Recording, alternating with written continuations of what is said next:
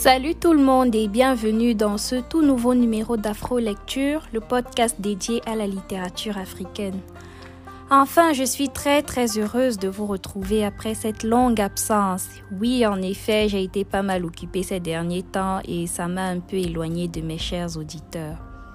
C'est donc avec beaucoup de joie et de plaisir que je reprends le micro en cette nouvelle année pour vous présenter une œuvre qui m'est très chère et même précieuse.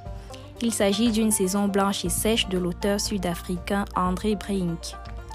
L'œuvre publiée en 1979 met en scène l'histoire dramatique de la famille Ngoubéné et l'aventure du héros Ben Dutoit, toutes deux représentatives d'une Afrique du Sud meurtrie et divisée par le régime d'apartheid. Ben est un professeur blanc dans un collège et père de famille.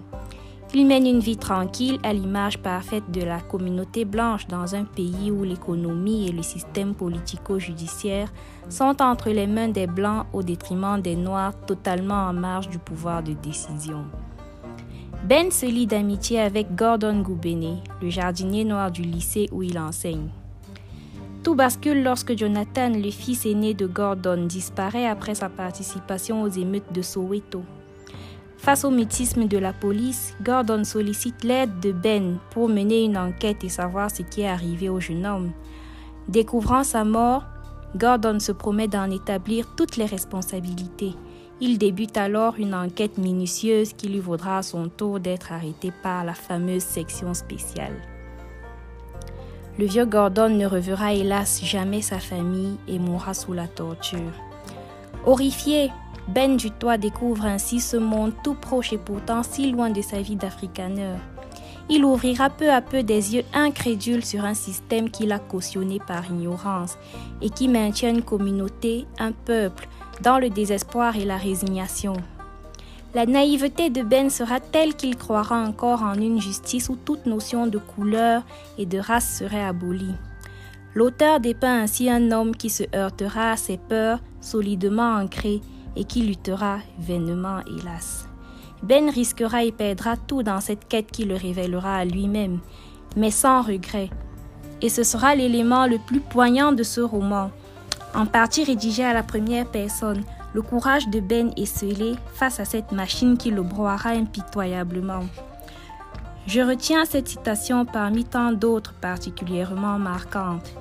Une fois dans sa vie, juste une fois, on devrait avoir suffisamment foi en quelque chose pour tout risquer pour ce quelque chose. Honnêtement, j'ai tout aimé dans ce roman. Sa construction, le récit par le narrateur, les personnages bien sûr et en particulier Ben qui se débat entre une vie de couple désenchantée, une prise de conscience sur le monde dans lequel il vit, une rencontre avec une journaliste, Mélanie, un chauffeur de taxi Stanley mais surtout celle du très émouvant Gordon qui veut savoir pourquoi son fils a disparu. Couronné par le prix Médicis étranger en 1980, une saison blanche et sèche qui, il faut le dire, a été censurée en Afrique du Sud dès sa publication, recèle aujourd'hui toute la force d'un témoignage et demeure, malgré le contexte sociopolitique heureusement pacifié, d'une bouleversante humanité vous n'en sortirez pas indemne. Voilà, c'est tout pour aujourd'hui. J'espère que ce résumé vous a plu et surtout qu'il vous poussera à lire le livre.